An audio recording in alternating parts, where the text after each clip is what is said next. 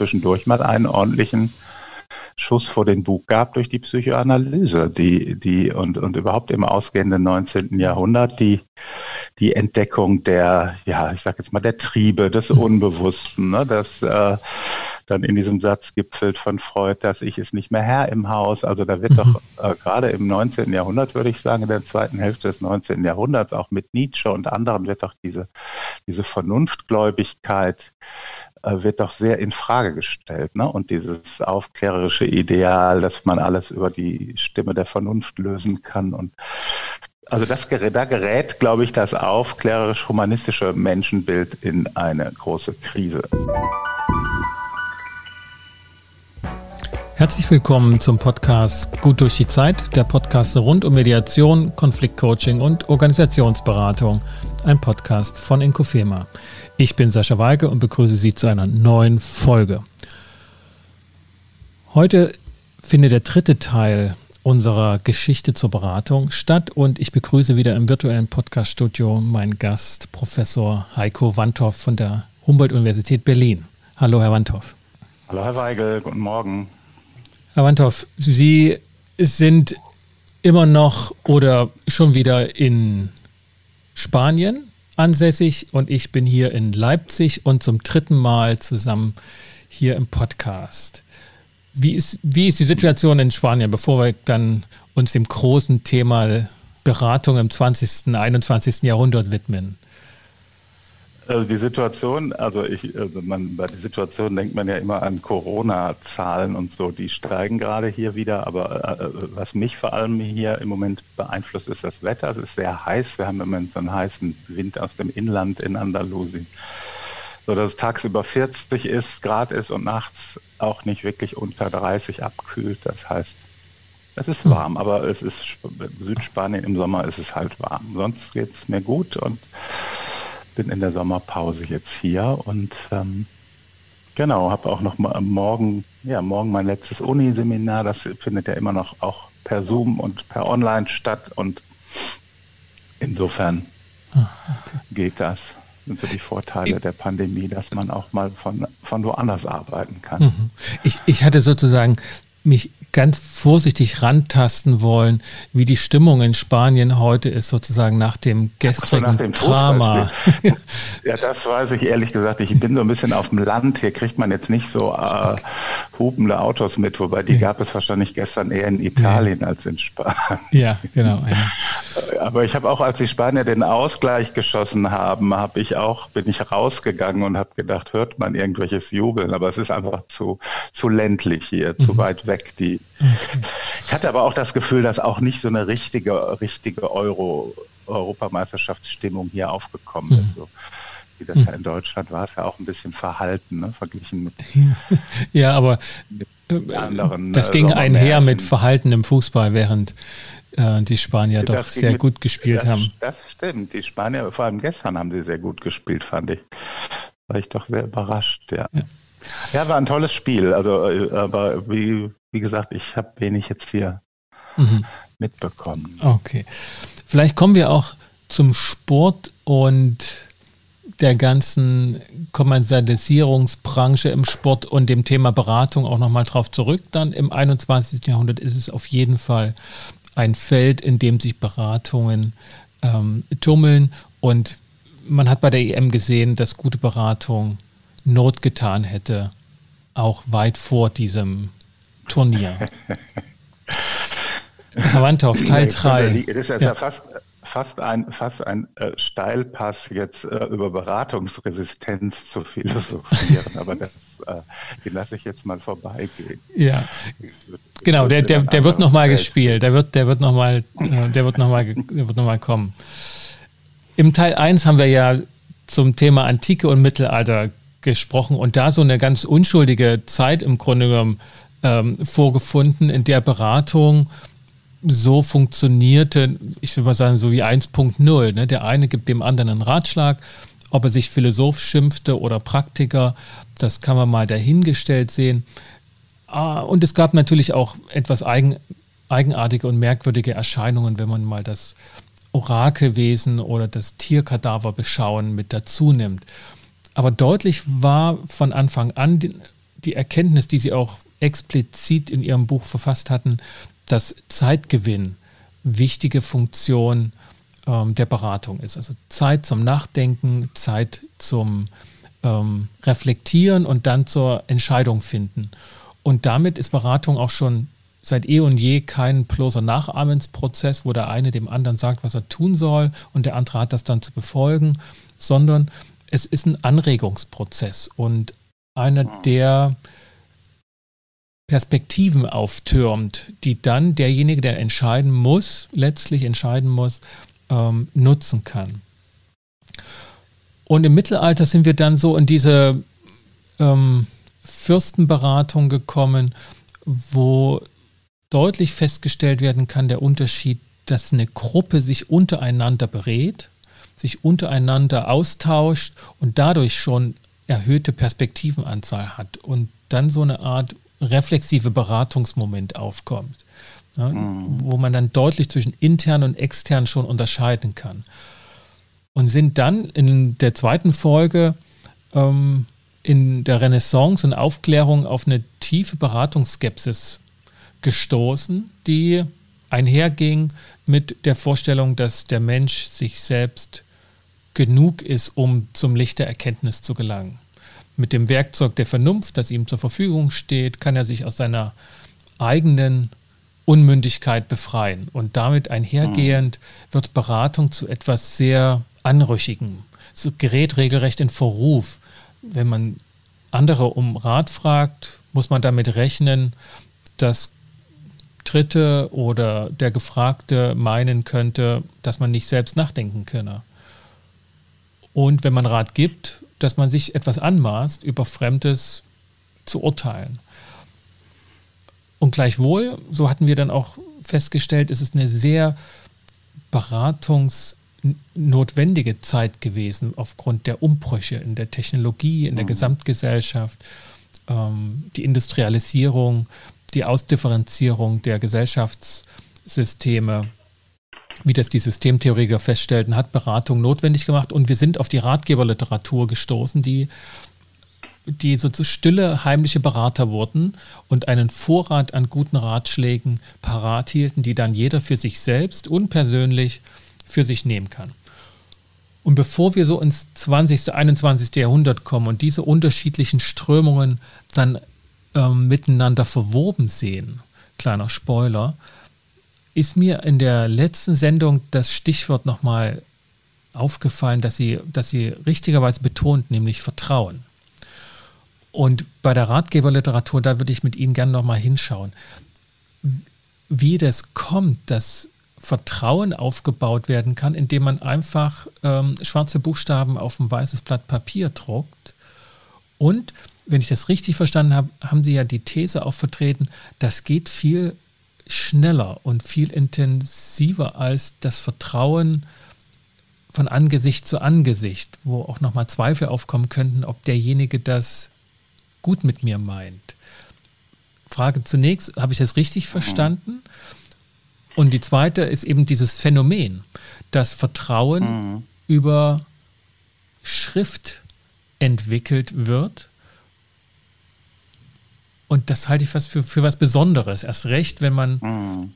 den Menschen ins Zentrum stellt und den Austausch untereinander, ähm, was ja auch für heutige Zeit gerade so ein wichtiges Thema ist. Stichwort äh, ja. Vertrauen in computergestützte ähm, Systeme. Ja, also ich glaube, also äh, ne, um den, den ersten Punkt aufzugreifen, Vertrauen, äh, haben wir ja drüber gesprochen, ist, glaube ich, ganz zentrale Ressource, die Beratung braucht. Und zwar wirklich in allen Zeiten. Das ist vor 3000 Jahren nicht anders gewesen als heute.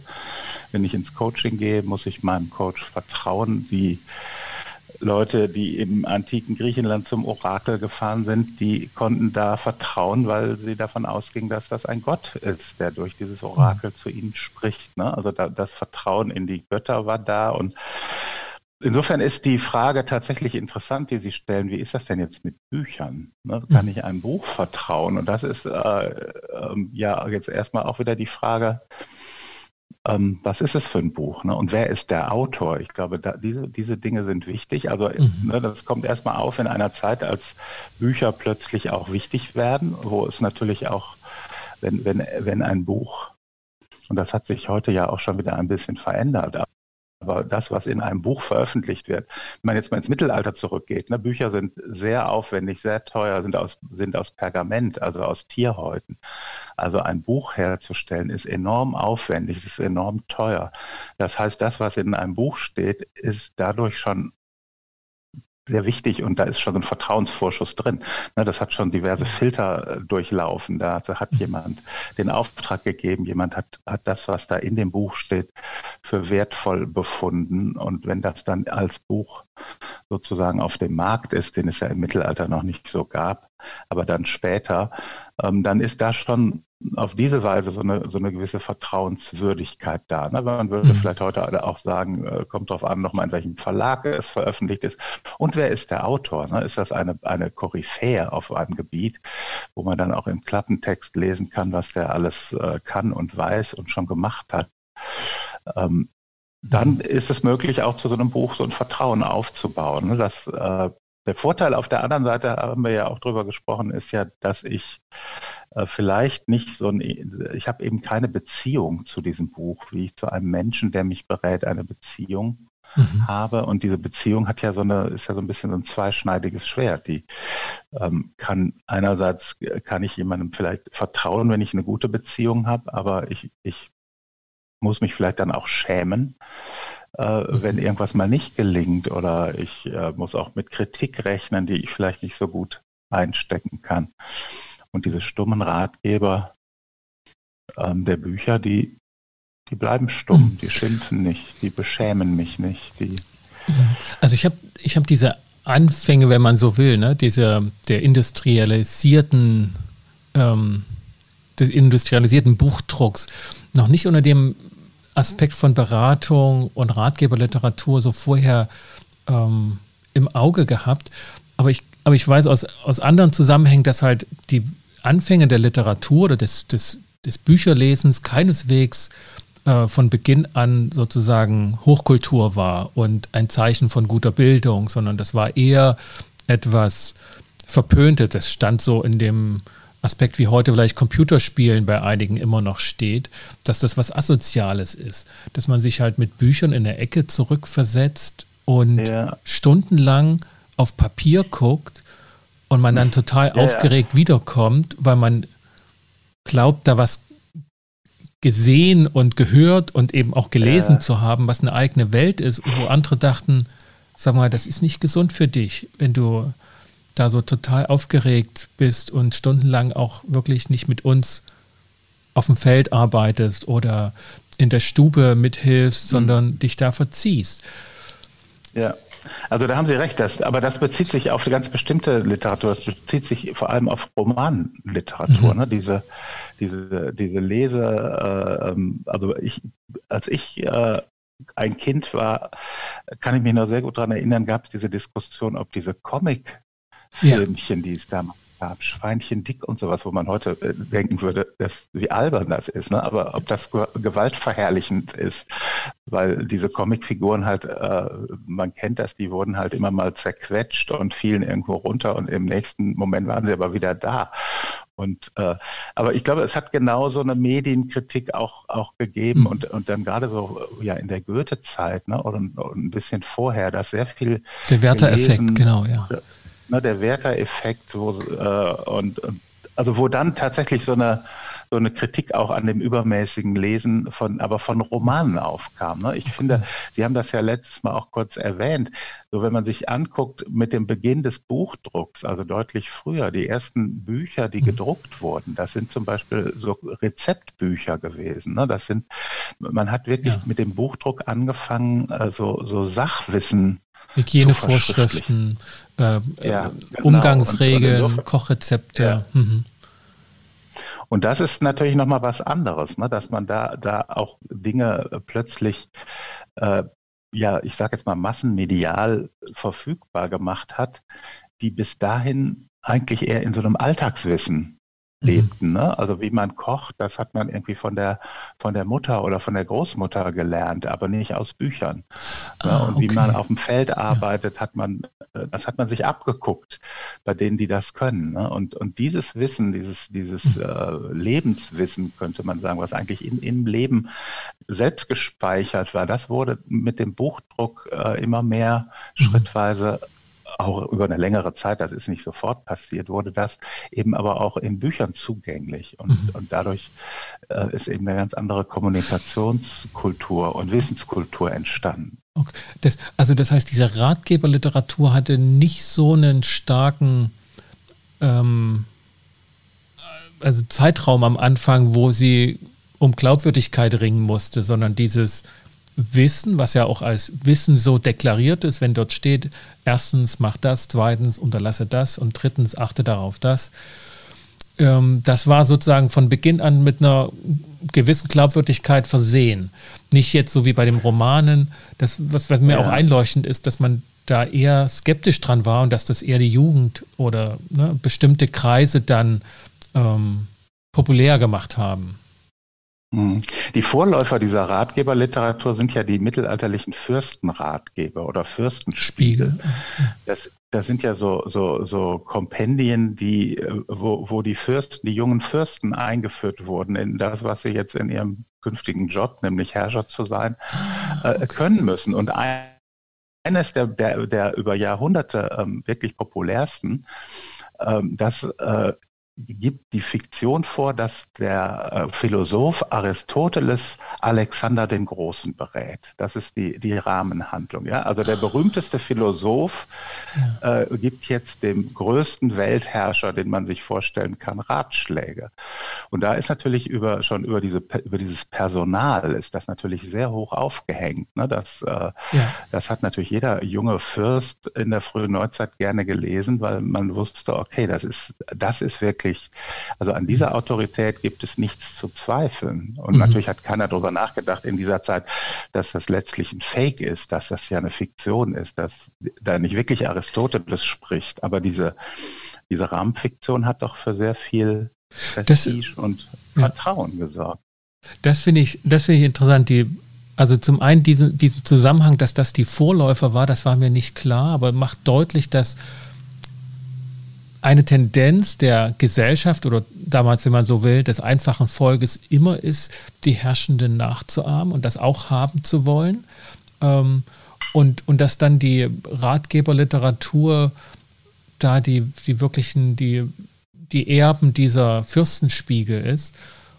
Und das Zweite, und da kommen wir im 20. Jahrhundert dann nochmal jetzt gleich drauf, das, ist, das wird ein Steilpass, dass Beratung an anderer Stelle Nachfrage schafft ähm, und damit auch eine Beratung, dass man sozusagen die Existenz von Beratung schafft weitere Beratung, schafft ihre eigene Nachfrage.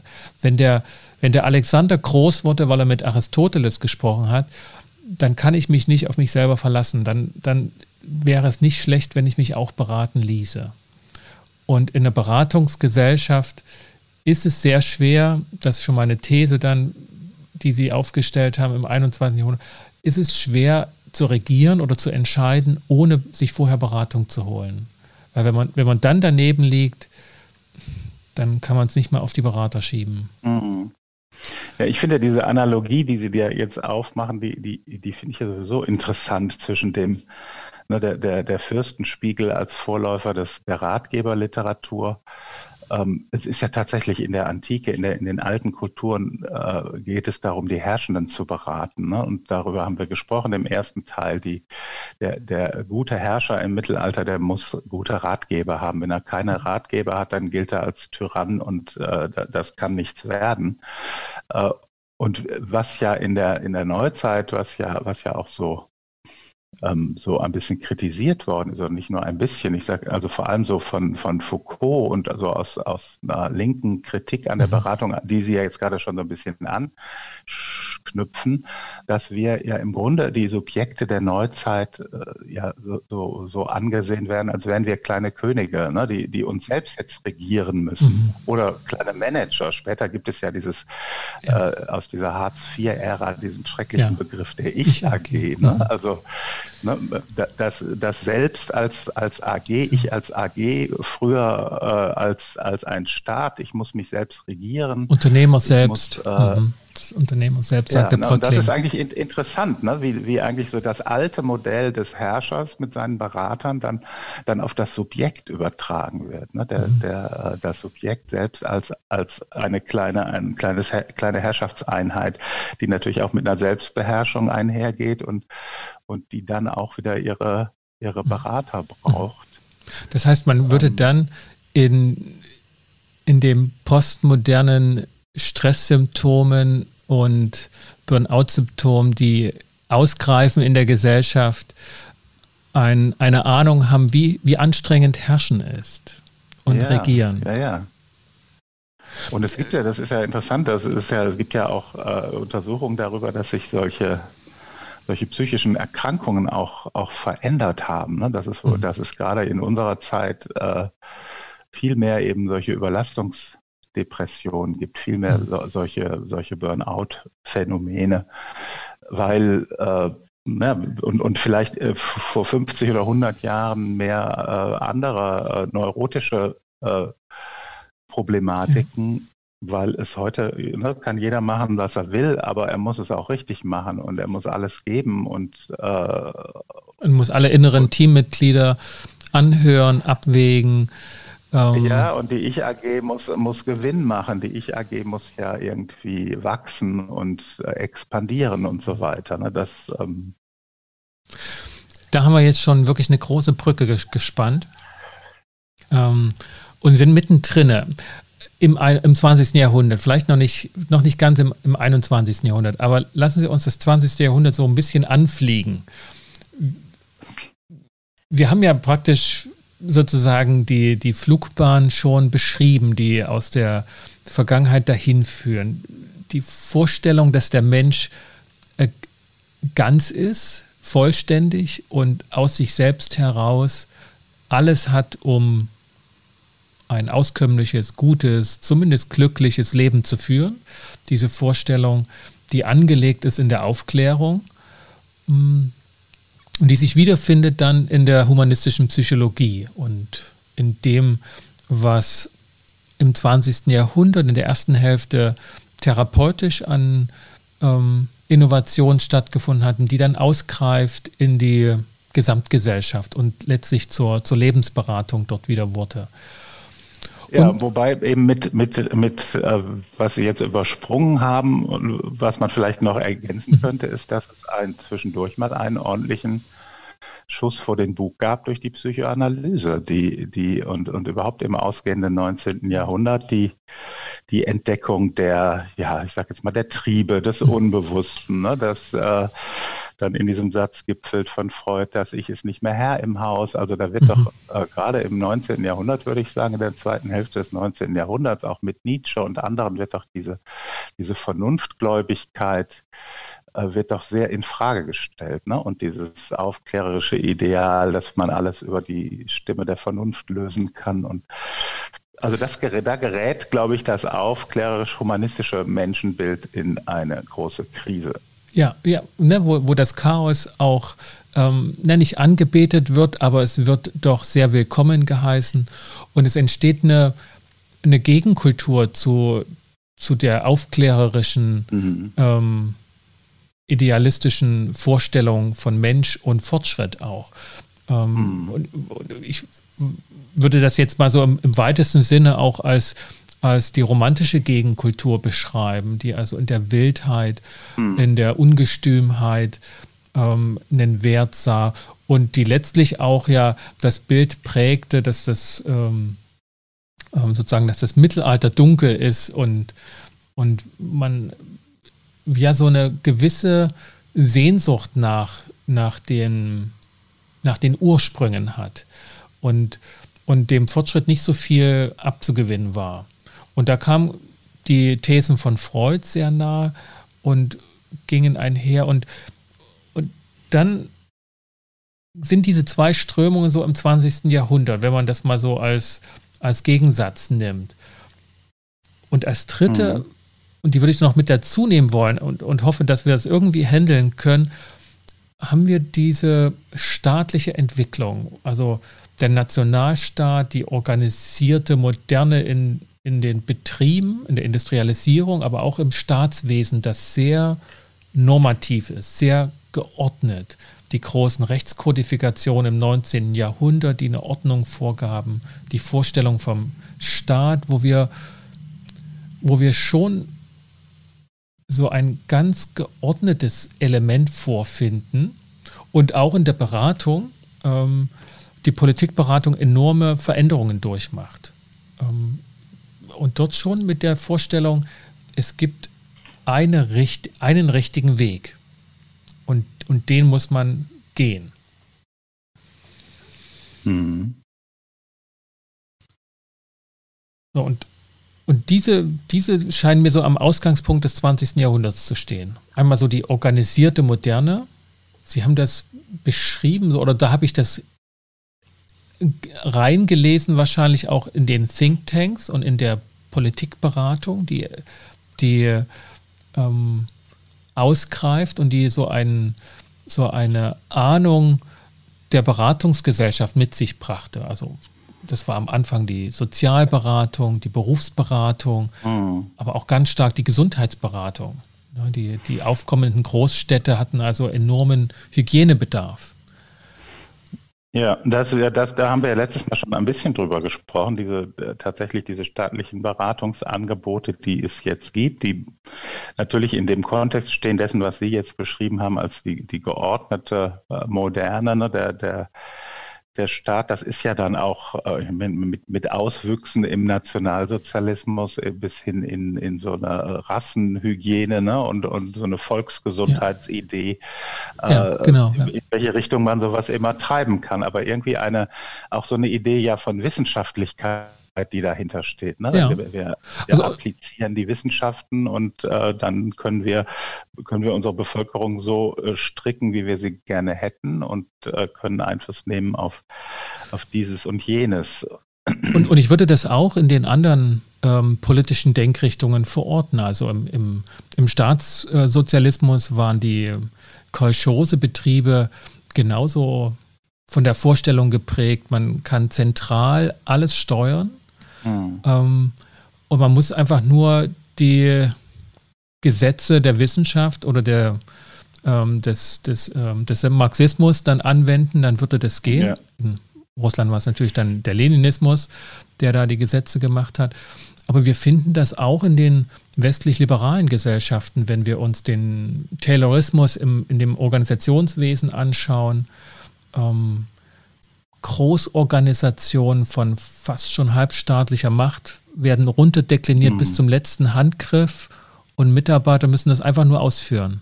Und dann kann man ähm, praktisch jedes System steuern. Und dort würde ich sozusagen diesen Ausgangspunkt sehen, was so in den 40er, 50er Jahren dann aufgekommen ist, die Vorstellung, es gibt eine allgemeine Systemtheorie. Also wir können ein Modell schaffen, mit dem mhm. wir alle Systeme steuern können.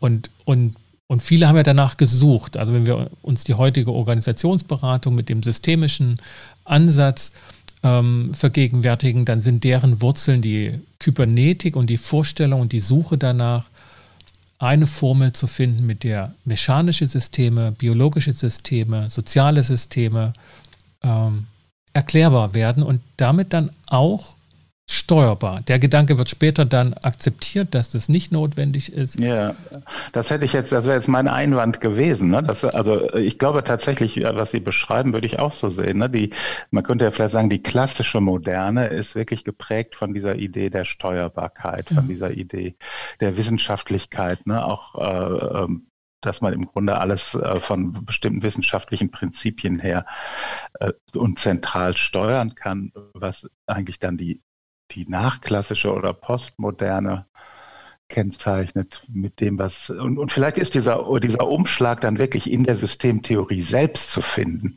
die ja, die ja vielleicht beginnt als so eine kybernetische Steuerungswissenschaft mhm. und dann aber irgendwann umschlägt, also zumindest in, im deutschsprachigen Raum, auch dann mit Luhmann, in eine radikal äh, Steuerungs, äh, ja, was hätte ich gesagt, feindliche Haltung, ne? ja. wo, wo eigentlich Steuerung für unmöglich gehalten wird, ne? weil Systeme, komplexe Systeme, lebende Systeme, Gesellschaften, äh, Menschen, ähm, die lassen sich eben nicht steuern, sondern die steuern sich selbst. Also diese, diese Idee der Selbststeuerung, der Innensteuerung, der, der Autopoiese, da ist ja auch dieses Konzept der, aus der Biologie sehr wichtig geworden. Ja. Ähm, das hat, glaube ich, dann dazu geführt, ähm, dass wir und das ist tatsächlich, glaube ich, im angelsächsischen Bereich nie so radikal gewesen in der Systemtheorie wie, wie im deutschsprachigen mhm. Bereich. Ich glaube, Luhmann ist da sehr, sehr radikal ja, ja. gewesen ne, in dieser Ablehnung von Steuerung und auch in dieser interventionskritischen Haltung. Ne? Also auch die, die frühe systemische Familientherapie war ja noch viel äh, hoffnungsfroher, dass man mit mhm. den richtigen Interventionen auch schon die richtigen Lösungen findet. Ja, das, also das, das, das Paradoxe daran ist, dass ich äh, immer die Vermutung hatte, dass diese Akzeptanz, dass es nicht steuerbar ist bei Luhmann, immer nur mit Ironie und Humor genommen werden konnte. Also dass er einen ganz feinen Humor an der Stelle anbrachte, wenn, wenn er irgendwie deutlich machen wollte, nee, geht nicht. da kann man jetzt noch so eine differenzierte Theorie ausarbeiten, aber das geht nicht. So, und, und damit auch bei all den Wünschen an Steuerbarkeit einfach nicht akzeptiert wurde. So. Also anders kann ich mir auch so seine ähm, zurückhaltende Rezeption in der weiteren Wissenschaftsgeschichte kaum erklären. Mhm. Aber These auf ganz schwachen Füßen. Ja, ich glaube, die, das, der Humor in der Systemtheorie, den, den kann man schon, den kann man ja allenthalben entdecken. Ne? Also weil, weil also wenn man nichts, wenn man nichts genau weiß und wenn man auch nichts genau steuern kann und äh, alles auch immer ganz anders sein kann, dann äh, ist ja so eine gewisse Leichtigkeit auch durchaus äh, angebracht. Also äh, ich, Angebracht schon. Angebracht schon. Äh, zumindest wäre, ist das kein schlechter Ausweg aus der Situation. Aber ich fand Ihren Gedanken, äh, also dass, das, dass der Umschlag in der Systemtheorie selbst ist, das finde ich interessant.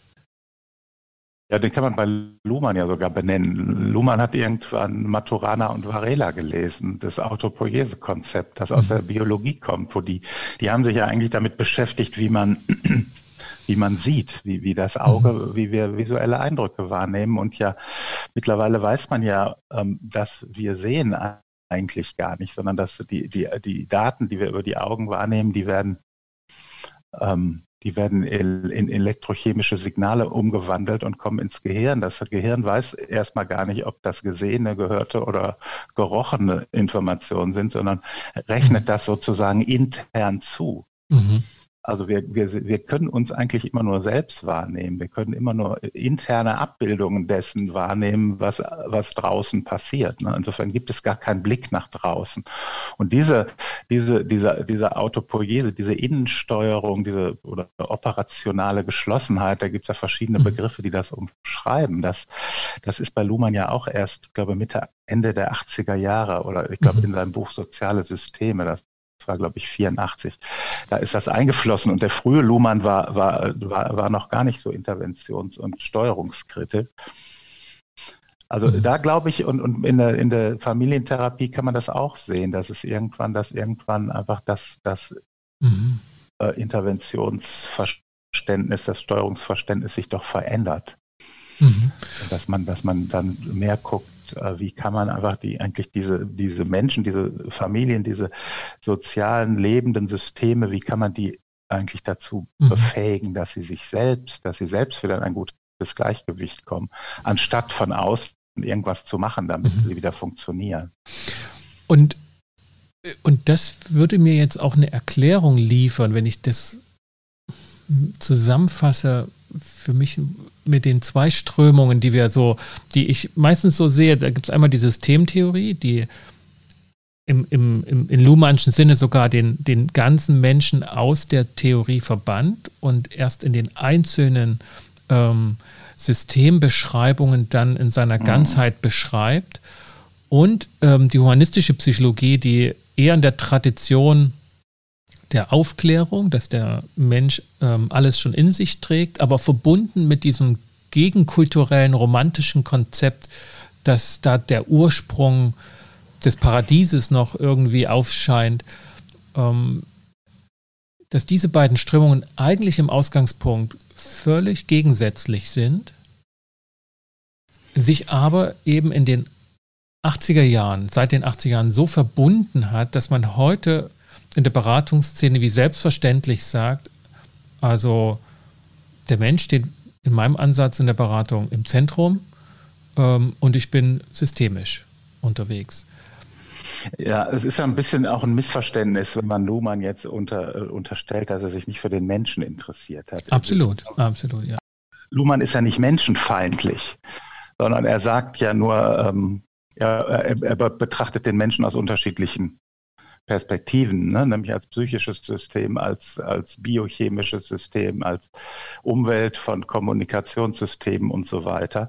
Und äh, es ist immer, ich einer meiner Lieblingssätze von Luhmann ist ja, der ja auch immer ein bisschen äh, also man kann sich ja immer vorstellen, wie er sich gefreut hat, wenn er sowas gesagt oder geschrieben hat. Ja. Menschen kommunizieren nicht, ne, sondern es ist die Kommunikation, die kommuniziert. Und ähm, das immer, das versuche ich, das versuchen wir dann in der Coaching-Ausbildung am Anfang immer den Teilnehmenden zu erklären. Und das ist schon, es ist ja anti-intuitiv. Ne? Man denkt ja, Menschen kommunizieren. Aber äh, welche Vorteile das hat, das anders äh, anders anzuschauen, wird dann eigentlich schnell deutlich. Und, ja, und es ähm, ist antiromantisch und in, in der Konzeption, und ich meine das nicht auf der Wertungsebene von humanistischen Werten, aber es ist antihumanistisch. Also, dass der Mensch nicht im Zentrum ist und in sich nochmal einen Kern hat, der unantastbar ist das ist ja die, die, die Vorstellung, die mit Luhmann dann in der Konzeption aufgegeben wird. Gesagt wird, so können wir da nicht rangehen, dass es einen individuellen Kern gibt, der unantastbar ist und dann ist der Mensch drumherum und der steht im Zentrum allen Denkens und dann muss man die Gesellschaft ähm, von Menschen her denken und eben nicht von Systemen her. Also ja. Mhm. Ich weiß jetzt nicht, ob ich dem Habermas damit Unrecht tue, aber er hat das ja eher wirklich in der Tradition dieses Intuitiven, der Mensch steht im Zentrum und die Gesellschaft besteht aus Menschen, ähm, dass das ja ein völliger Gegenentwurf ist. Ja, es ist ein anderes, anderes wissenschaftliches Konzept, würde ich, würde ich auch sagen. Es, äh, ich finde, Sie haben eben gesagt, die, die humanistische Psychologie, äh, ich finde ja an, bei denen erstmal wichtig, dass es eine, dass die eigentlich zurückkehren zu einer beratenden Psychologie. Ne, das mhm. ist ja für unser Thema eigentlich sehr wichtig. Mhm. Bei, bei Freud liegt man ja noch auf der Couch. Ne, bei Rogers dann in der Gesprächstheorie, äh, Gesprächstherapie sitzt man sich gegenüber, auf Augenhöhe. Ne, da, mhm. da, also äh, der hat das ja auch genauso beschrieben als, als beratende äh, Psychologie. Counseling Psychology äh, im Gegensatz eben zu einer heilenden oder irgendwie, ne, die, die jetzt ohne Zutun des, des Klienten oder des, ja. gar des Patienten. Man wird befragt auch ähm, bei Watchers. Ja, man wird befragt, man spricht auf Augenhöhe und das ist, glaube ich, erstmal für das Setting, was wir heute auch in der systemischen Beratung haben. Ne, das, das, das ist, glaube ich, ganz wichtig dafür. Und ähm, ich finde, es ist, gibt noch eine dritte Strömung, die eigentlich ist mir eben noch mal aufgefallen, mhm. als ich mir das noch mal angeschaut habe, die auch noch mal wichtig ist. Das ist die Hypnose-Therapie von Milton Erickson. Mhm. Die, denn die hat, und, und gerade wenn man sich anschaut, wie in, in Deutschland dann die systemische Beratung, die systemische Psychologie eigentlich, äh, wo die ihr Zentrum hat, das lief ja sehr stark über Heidelberg über die, die mhm. Familientherapie in Heidelberg. Helm Stierlin damals kam aus den USA äh, wieder und hat sehr viel mitgebracht, unter anderem auch von Ericsson. Und äh, Ericsson mit seiner Hypnose, der hat ja sehr stark damit gearbeitet, dass es ja eben doch auch so unwillkürliche Prozesse sind, die uns weitgehend steuern. Ne? Zu 80 Prozent ist das, was mhm. wir tun, ja, tun wir nicht, weil wir vorher darüber nachgedacht haben, sondern weil wir einfach so ablaufende Muster in uns haben, so angelerntes Verhalten. Und da finde ich, dass das kommt ja der systemischen Sichtweise auch wieder relativ nahe, ne? weil die Systemiker ja auch davon ausgehen, Systeme. tendieren eigentlich dazu, das zu tun, was sie immer schon getan haben. Ne? Also Systeme sind konservativ. Da, daran erkennt man eigentlich, wo ein System ist, dass immer das Gleiche passiert. Ne? Diese Routinen, diese Muster das hat Ericsson sehr stark dann eben auch so in unserem Unterbewussten, in, in unserem Verhalten entdeckt, mhm. auch wenn er das jetzt noch nicht so genannt hat, äh, nicht systemisch genannt hat. Aber ich glaube, da sind so mhm. sehr, sehr starke Berührungspunkte, die vor allem Gunther Schmidt dann ähm, Auf, vor dem Hintergrund dieser Heidelberger Schule dann rausgearbeitet hat. Heißt das, das ist eine Brücke zwischen der klassischen, also zwischen dem Ansatz der Systemtheorie und dem Ansatz der, der humanistischen Psychologie, dass die Hypnosetherapie so eine, eine Brücke oder ein Verbindungsglied ist? Oder ist es eine.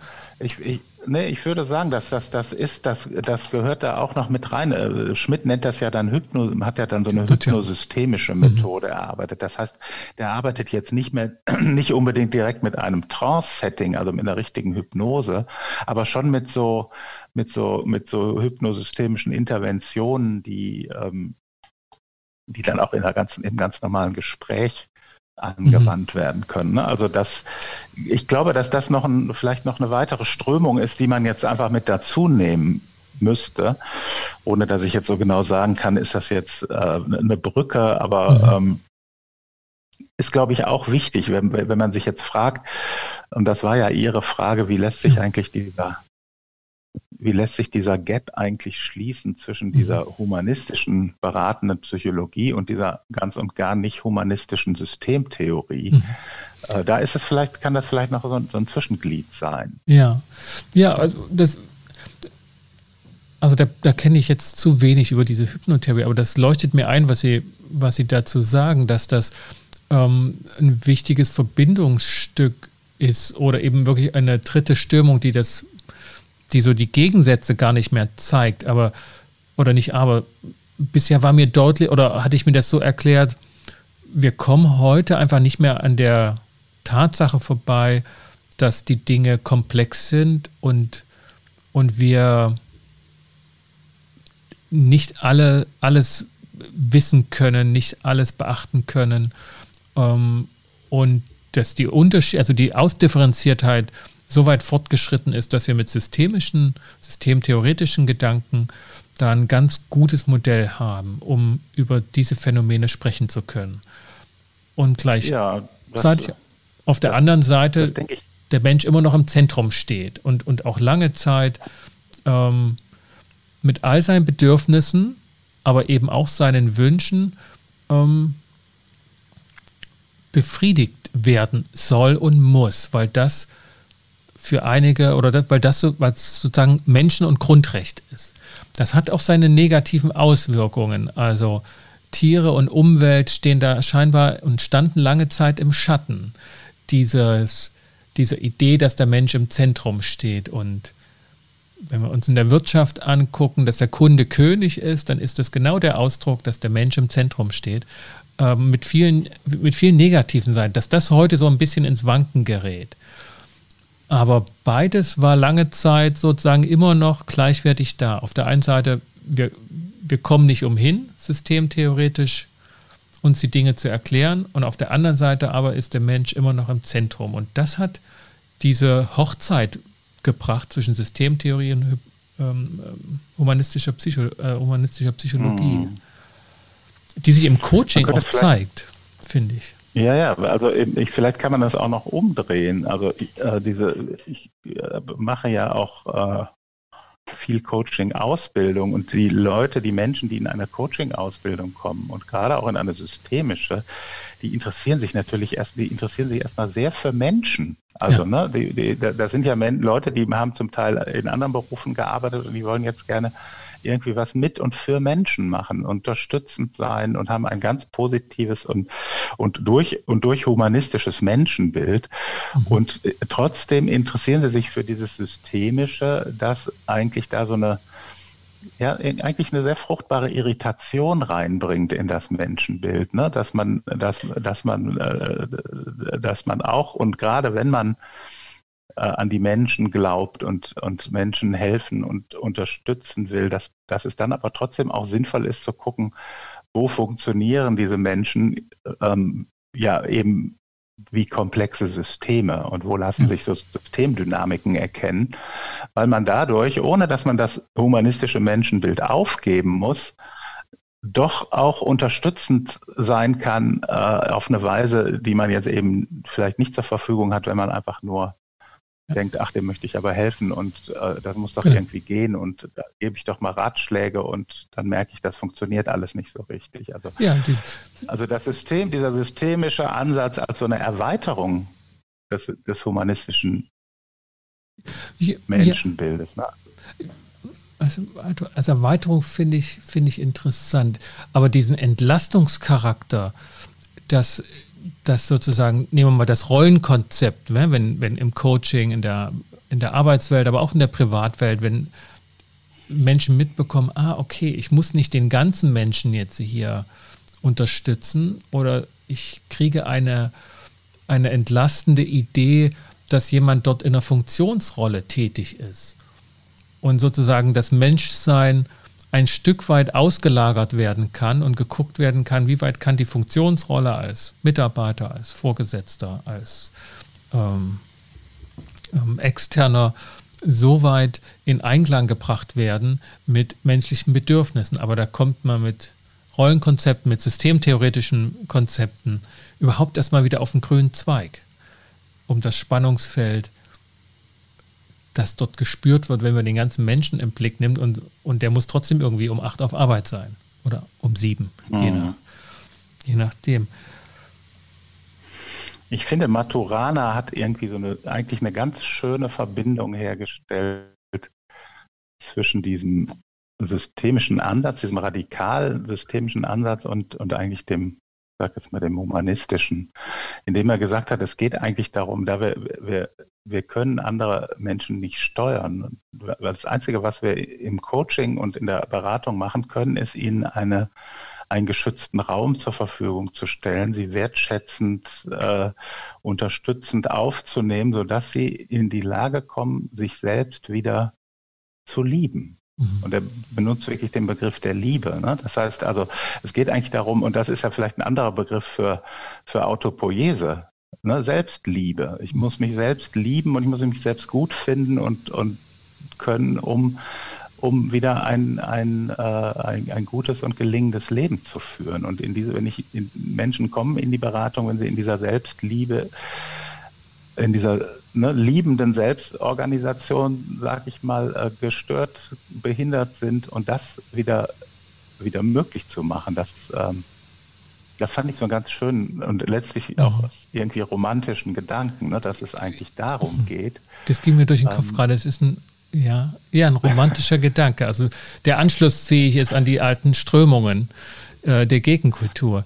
Denn selbstverliebt ja, darf er nicht nein, sein. Nicht, nicht, ja, selbstverliebt darf man nicht sein, das stimmt. Das habe ich aber auch nicht gesagt. Aber ich habe äh, also tatsächlich den Begriff der Liebe an der mhm. Stelle einzuführen, wo eigentlich von Systemen die Rede ist und man der Systemtheorie so eine Menschenfeindlichkeit vorgeworfen hat, finde ich da eine ganz interessante ja. und auch natürlich wieder irritierende Intervention. Und ähm, ja, das ist vielleicht ein weiteres Glied in dieser Verbindung. Also ich, ich vermute auch in dieser Verbindung beider diese Explosion der Beratung, die seit den 80er, 90er Jahren und dann aber vollständig in den Nullerjahren im neuen Jahrtausend stattgefunden hat, dass Beratung ein riesiges Arbeitsfeld, Wirtschaftsfeld wird und wir halt, wie die Soziologen dann eben sagen, in einer Beratungsgesellschaft sind oder gelandet sind. Ähm, mhm.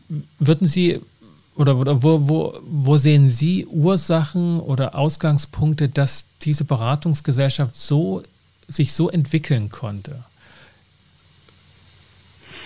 Na, wir haben ja eben schon über die Ich-AG gesprochen. Ne? Also ich glaube, ein, mhm. ein uh, Ursprung ist tatsächlich Mitte der 80er Jahre diese uh, neoliberalistische Entfesselung im Grunde von, von Wirtschaft und diese, diese Auflösung von, von, von auch von staatlichen, von gesellschaftlichen äh, Programmen, sozialstaatlichen Fürsorgeprogrammen, wo der Einzelne ja, es war ja gewollt, es war ja ne, gewollt, dass der Einzelne jetzt mehr sich um sich selbst kümmern soll, Selbstfürsorge jetzt im wirtschaftlichen Sinne betreiben, sich nicht auf den Staat, sich nicht auf die Gesellschaft verlassen, sondern äh, ja eben zu einer Ich-AG äh, mhm. zu werden. Ne? Also den, die, so eine Ökonomisierung des, äh, des Einzelnen, des einzelnen Menschen und, und so wie dann eine AG-Beratung braucht, braucht dann auch eine Ich-AG-Beratung.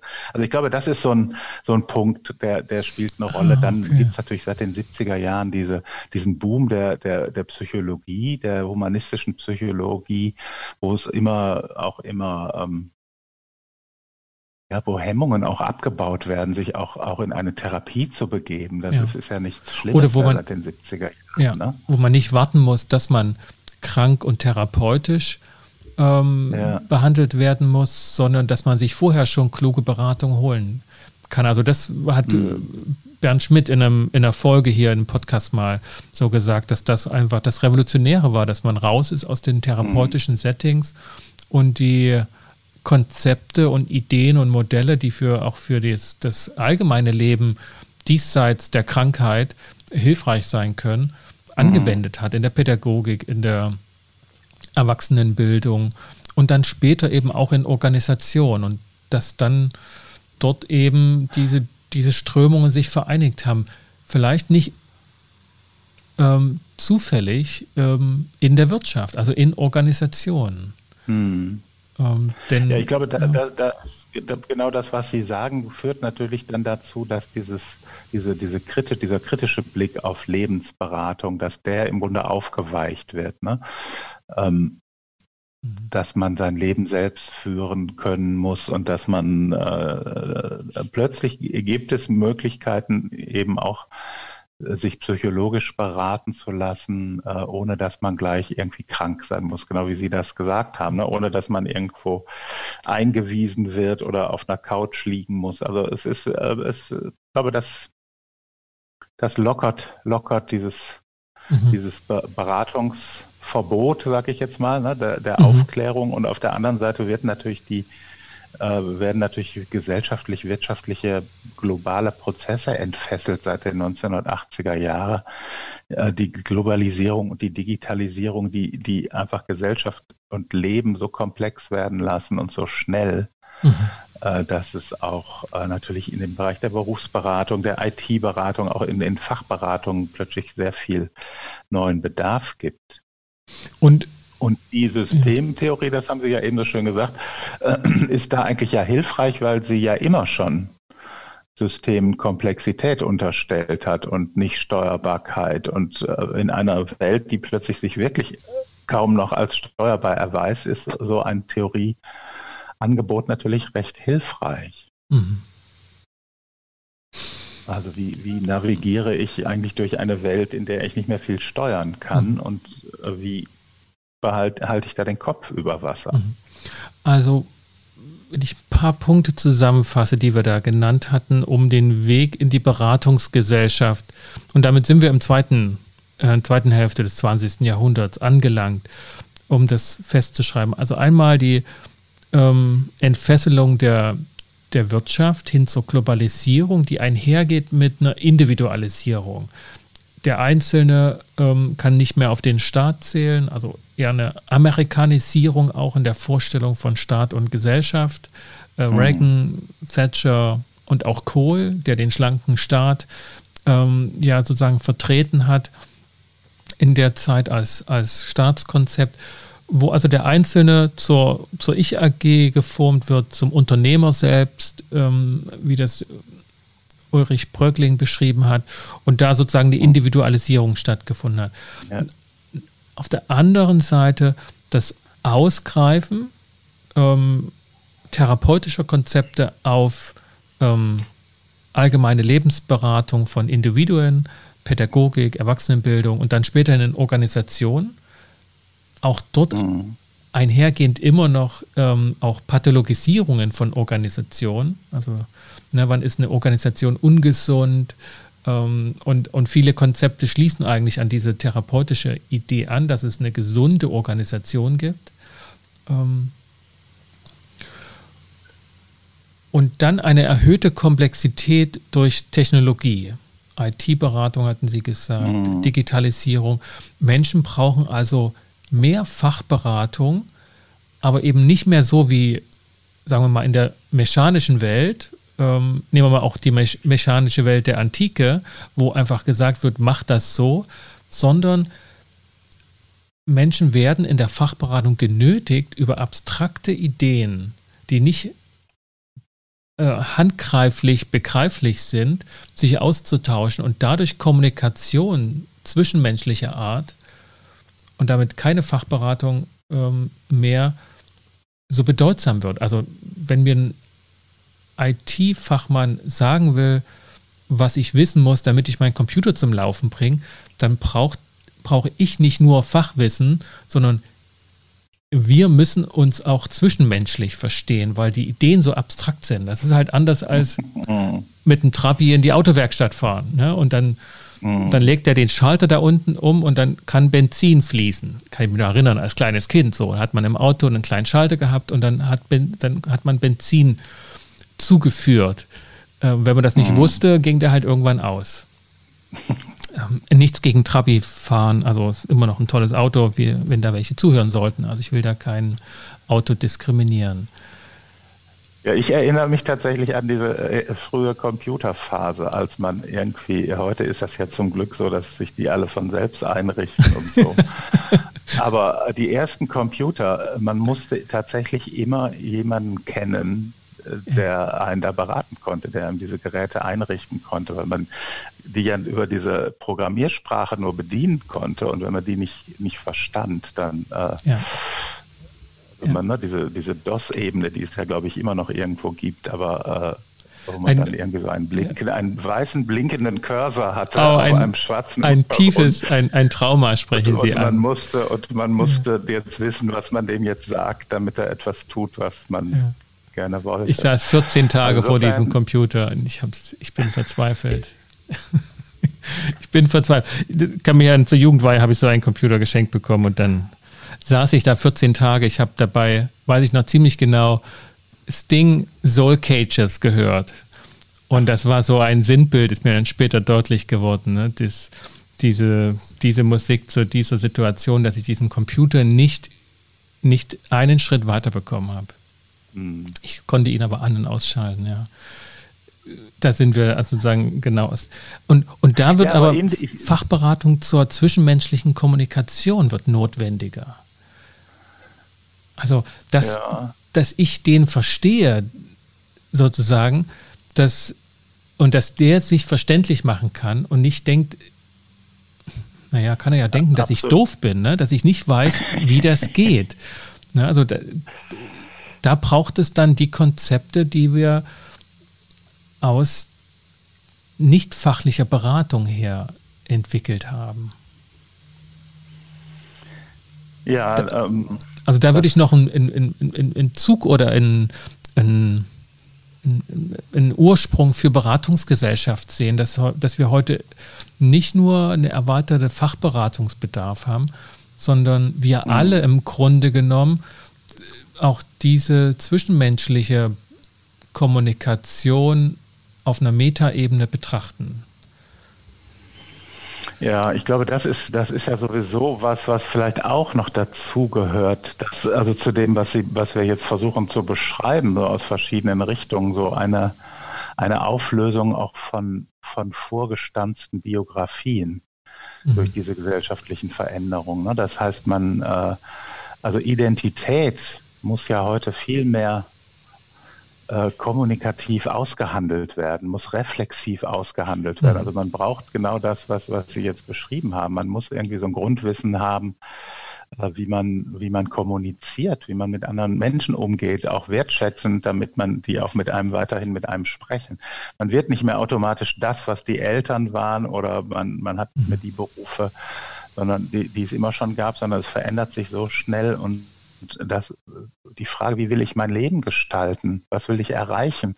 Ich werde heute höchstwahrscheinlich nicht einen Beruf haben in meinem Leben, sondern mehrere. Und, mhm. und diese, diese Kohärenz von Lebenssinn herzustellen, das ist ja was, was, was, was immer wichtiger wird und äh, was Menschen eben auch nicht so leicht fällt, ohne Unterstützung das zu machen. Ne? Gleichzeitig gibt es diese, diese, diese Milieus nicht mehr, in denen man aufwächst, wo man Nachbarn, Freunde, große Familie oder so hat, wo, wo, oder eine Gewerkschaft oder man ist irgendwie bei den Pfadfindern, gibt es natürlich alles immer noch, aber ich glaube, die Binde, Bindekraft dieser, dieser kollektiven äh, äh, Institution, die hat doch sehr nachgelassen. Das heißt, wir sind letztlich in so einer individualisierten Gesellschaft. Der Einzelne muss selbst gucken, wie er klarkommt und, äh, und, und äh, das ist, also diese Individualisierung ist, glaube ich, auch ein ganz wichtiger Aspekt. Und Sie haben ja eben schon gesagt, die, die Beratung äh,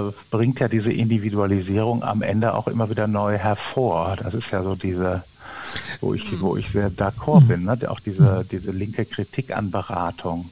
Also mhm. Probleme werden immer wieder individualisiert. Man, man ne, ja. ganz platt gesagt, man macht keine Revolution, schließt sich zusammen, macht eine Revolution, um die Verhältnisse zu ändern, sondern jeder Einzelne geht äh, ins Coaching oder in die Therapie, um sich irgendwie äh, fit machen zu lassen, dafür da irgendwie mit klarzukommen, mhm. ne, mit diesem Verhältnissen. Ja, wir, wir haben das in der, in der Konfliktbearbeitung der Mediation genauso. Die, die wirklich auch zu wenig beachtete Negativseite von Mediation, wo einfach Konfliktparteien individualisiert, also allein gemacht werden, ähm, wenn sie zum Beispiel in Organisationen Konflikt haben und dahinterliegende Strukturen ähm, oder damit verwobene Strukturen außen, außen vor gelassen werden, die eben nicht von den Parteien selbst autonom geändert werden können.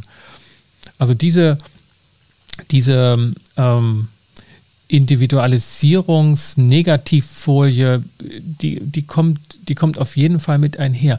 Ich, ich würde aber auch gerade bei dem Thema, ähm, es sind nicht mehr die Nachbarn, nicht mehr diese Milieus, die wir so greifbar, intuitiv erleben, wenn wir irgendwo aufwachsen, ähm, betrachten, sondern ich würde auch was wir ja mehr und mehr können, indem wir die Gesellschaft beobachten und, und Zahlen, Daten, Fakten sammeln, dass wir plötzlich erkennen, ah, ich bin schon mit anderen Personen in der Gesellschaft verknüpft, auch wenn ich die nicht kenne, zum Beispiel über sozioökonomische Daten.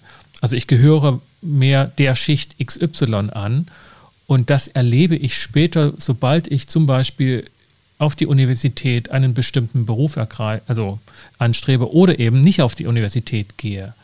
Und, mhm.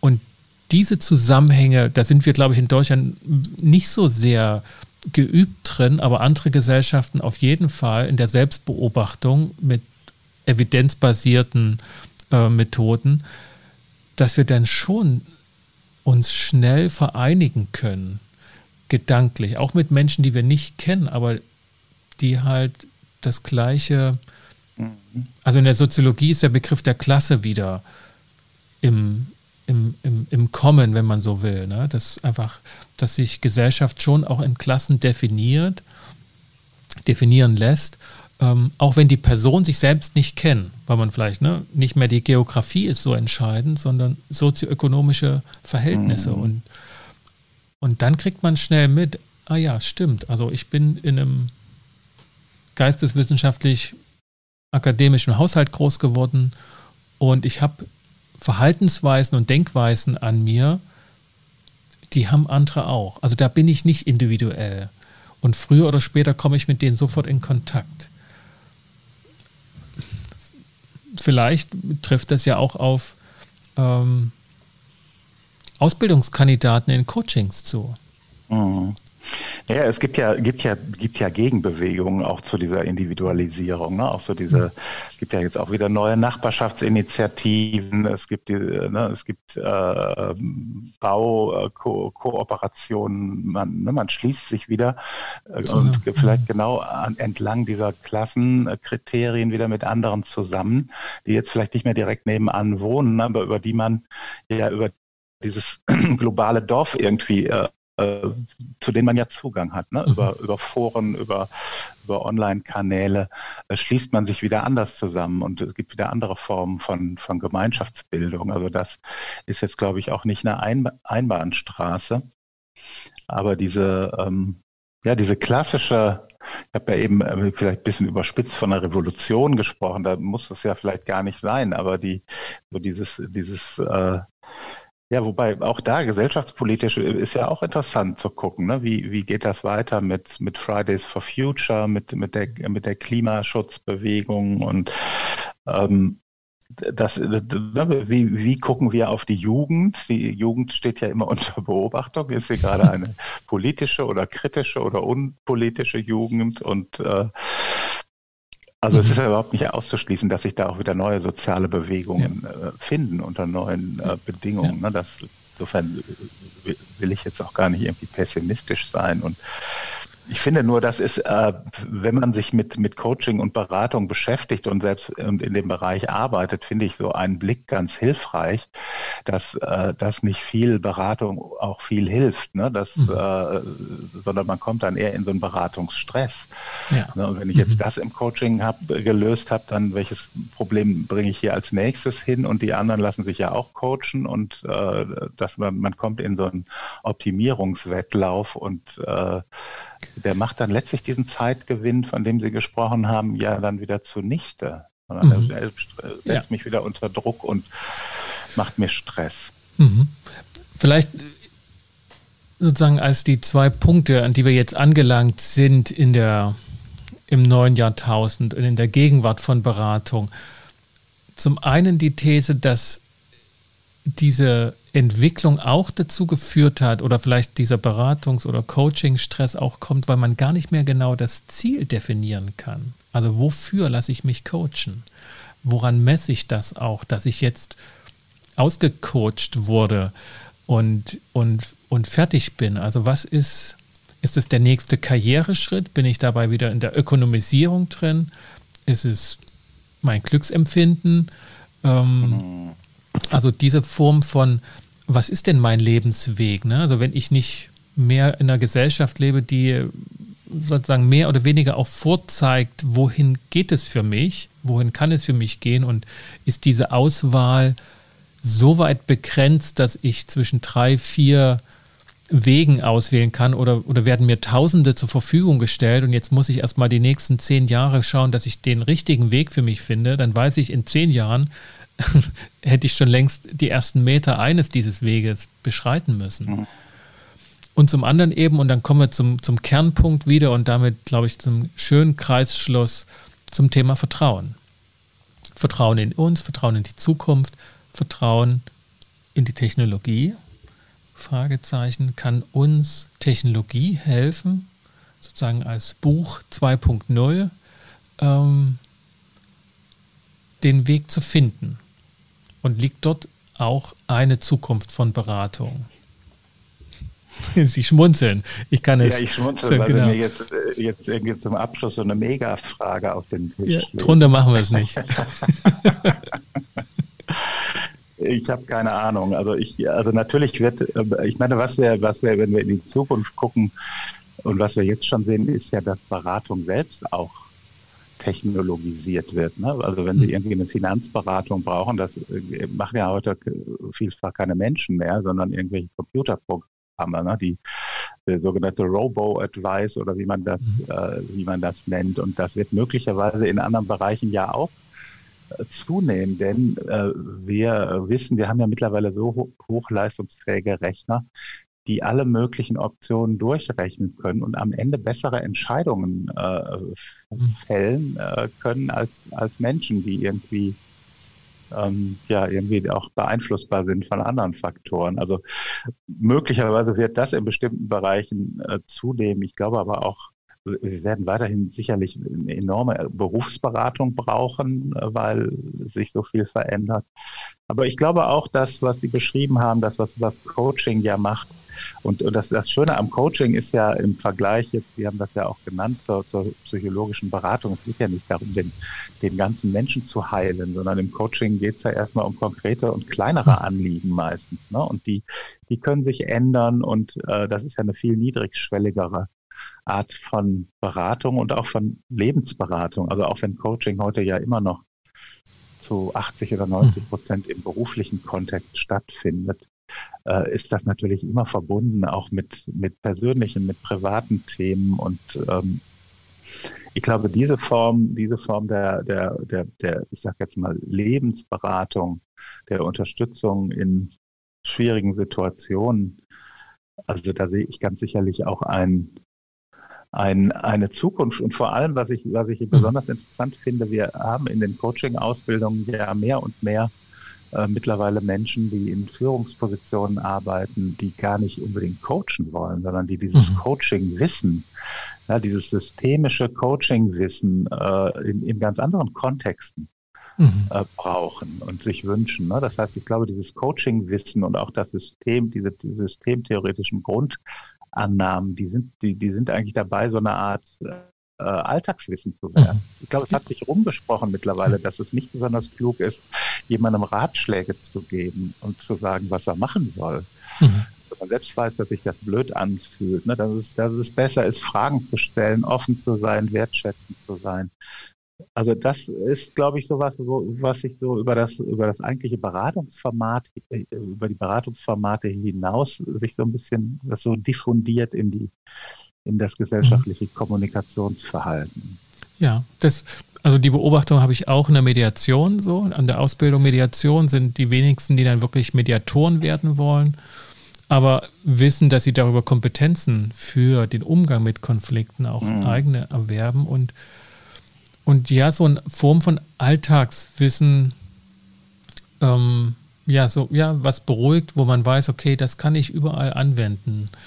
Ja, und so ein Umgang mit Menschen, ne? da sind wir jetzt ja. wieder bei eigentlich bei, bei einer Neuformulierung mhm. von Knigge. Ne? Also die, die, die gerade, also in meinem Bereich ähm, lernt man, würde ich sagen, in so einer systemischen Coaching-Ausbildung sehr viel über Menschen und wie, wie geht man gut mit Menschen um, wie geht man aber auch gut mit sich um. Das ist ja auch immer so eine mhm. Anleitung zum Selbst, zur Selbstreflexion und, und auch ein bisschen zum Selbstcoaching und ähm, und dieses, dieser, dieser Wunsch, äh, da ein bisschen mehr noch etwas mitzunehmen, auch wenn ich nicht selbst dann mich als Coach am Markt äh, positioniere, wo es ja jetzt auch schon sehr viele gibt. Äh, das, das ist interessant. Das ist natürlich auch für, für wenn man davon, davon lebt, äh, von so einem Ausbildungskonzept ist natürlich auch schön, mhm. dass die Zielgruppen sich ändern, aber nach wie vor da sind. Aber ist ein interessantes Phänomen, finde ich.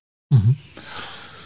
Und eins, was ja auch hoffen lässt, da sind wir jetzt ja wieder bei Ihrer Frage nach der Zukunft, ne? das ist, dass, äh, dass so eine wertschätzende, unterstützende und offenere Haltung gegenüber anderen Menschen und eine Fähigkeit oder zumindest eine Bereitschaft, den anderen in seiner Eigendynamik, in seiner Eigensteuerung mhm. äh, auch zu akzeptieren und anzuerkennen. Das kann, kann ja auch, macht ja auch ein bisschen Hoffnung. Auf jeden Fall. Also ich, ich, also was mir, also zu jedem Blick in die Geschichte gehört für mich auch immer der Blick in die Zukunft, weil die so miteinander halt in der Gegenwart verwoben sind und sie sagen, okay, wir sind sowas wie Knicke 2.0, ne, dass wir da also den Umgang mit Menschen äh, lernen und zwar eben in direkten Austausch, also was ja auch jetzt in der Pandemie deutlich wurde, dass das doch schon bevorzugt wurde, und auch wieder wird von dem Großteil der, der Ausbildungsinstitute zumal, so kann ich das zumindest für die Mediationsausbildung auch sagen. Und gleichwohl ähm, treibt mich so diese Frage, und das hatte ich in Ihrem Buch mit der Geschichte der Ratgeberliteratur so, so einleuchtend gefunden, auch für die Gegenwart. Ähm, werden Menschen ihre Computer befragen, wenn sie ähm, Lebensrat suchen und der Computer antwortet. Und wenn Sie in der Geschichte schon Papier befragt haben und Ihre Hunde und Katzen befragen, kann die Antwort doch nur Ja sein. Und gleichwohl die Frage an Sie, was glauben Sie, wird der Computer, KI-gestützte Systeme, wie das auch heute schon ähm, erprobt und machbar ist, wird das ausgreifen können? Also Stichwort ähm, künstliche Intelligenz. Ich kann mir das gut vorstellen. Also was ja nicht so wirklich gut funktioniert, ist das, was, was man ja heute immer noch macht, dass man ähm, googelt oder eine andere Suchmaschine benutzt, weil man da so viele Antworten kriegt und auch so viele unterschiedliche Antworten kriegt, dass eigentlich der, der Gewinn schon wieder mhm. dahin ist. Aber das, was Sie beschreiben, diese Ausdifferenzierung von, von KI-Beratung äh, bis hin zu ärztlichen Diagnosen, ne, die mhm. braucht man irgendwann wahrscheinlich keine, keine Ärzte mehr, weil die Maschinen das besser können. Also ich glaube, das wird, wird ganz sicherlich mhm kommen. Und es gibt ja Leute, die sagen, äh, wenn wir den, die, die Digitalisierung angucken und sie vergleichen mit einer Speisekarte, dann sind wir gerade mal beim Gruß aus der Küche. Also das ist ein schöner Vergleich. Ja. Was da alles noch vor uns steht, das äh, vermag ich nicht zu sagen, aber wahrscheinlich die KI-Experten auch nicht. Aber ich glaube, die, das, was Sie beschreiben, da in die Richtung kann ich mir das gut vorstellen. Mhm. Herr Wandhoff, ich bedanke mich für diese ausführlichen Gespräche und kann Ihr Buch allen, die in dem Thema sich vertraut machen wollen und die auch den Blick in die Zukunft riskieren wollen, was Beratung in Zukunft bringt, nur ans Herz legen, weil die großen Linien deutlich geworden sind. Und das war echte, finde ich, Pionierarbeit in diesem ähm, Gebiet. Ja, vielen Dank. Ähm, und vielen Dank auch nochmal für die, für die Zeit und den, den Raum und die anregenden Fragen und Perspektiven Ihrerseits nochmal in dieses Thema so in dieser Breite einzusteigen. Hat mir sehr viel Spaß gemacht und dafür danke ich Ihnen. Kommen Sie gut durch die Zeit, Herr Wandhoff. Sie auch. Vielen Dank und bis demnächst. Bis demnächst. Ciao. Ciao.